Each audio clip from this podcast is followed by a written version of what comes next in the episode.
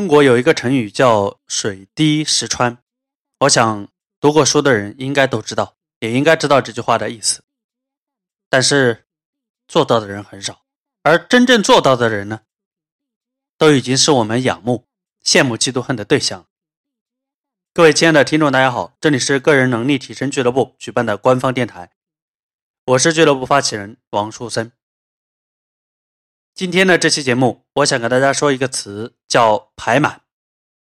我知道有人在年前可能已经做了新年的计划，找了新年的目标，也有人等着初七上班之后再开始做。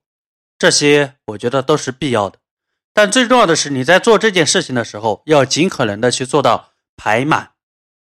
一年是二个月，一个月有三十天，那么你这每一个月。这个计划要不要连续？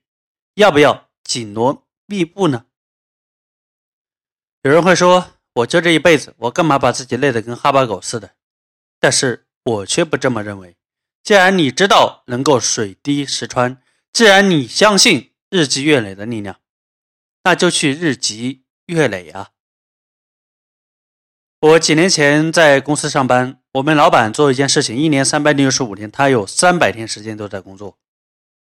我今年也特别把我的日程给加了一下，比如说我们从三月份开始就开始举办我们的地面课程破碎重来，每两个月一期，三月、五月、七月、九月、十一月和一月，大家帮我算算这是多少期的课程？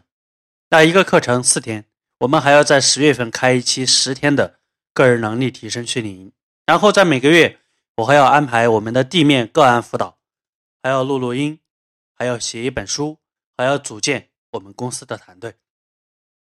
所以很多时候，你发现，当你忙起来了，当你有事儿可干的时候，你也不太那么容易迷茫，你也不太那么容易消极。而且你发现，当你忙起来的时候，你也更容易做成一个事情。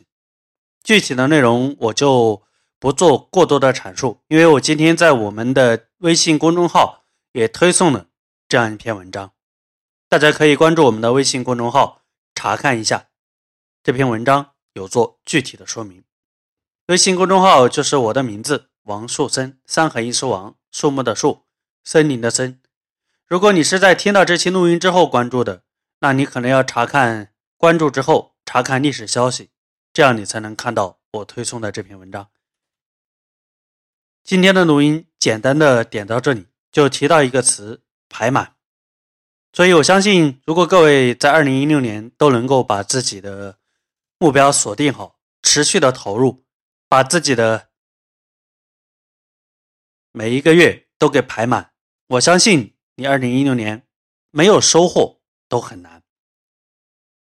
在这里祝福大家，我们下一期节目再见，记得关注我们电台的微信公众号“王树森”。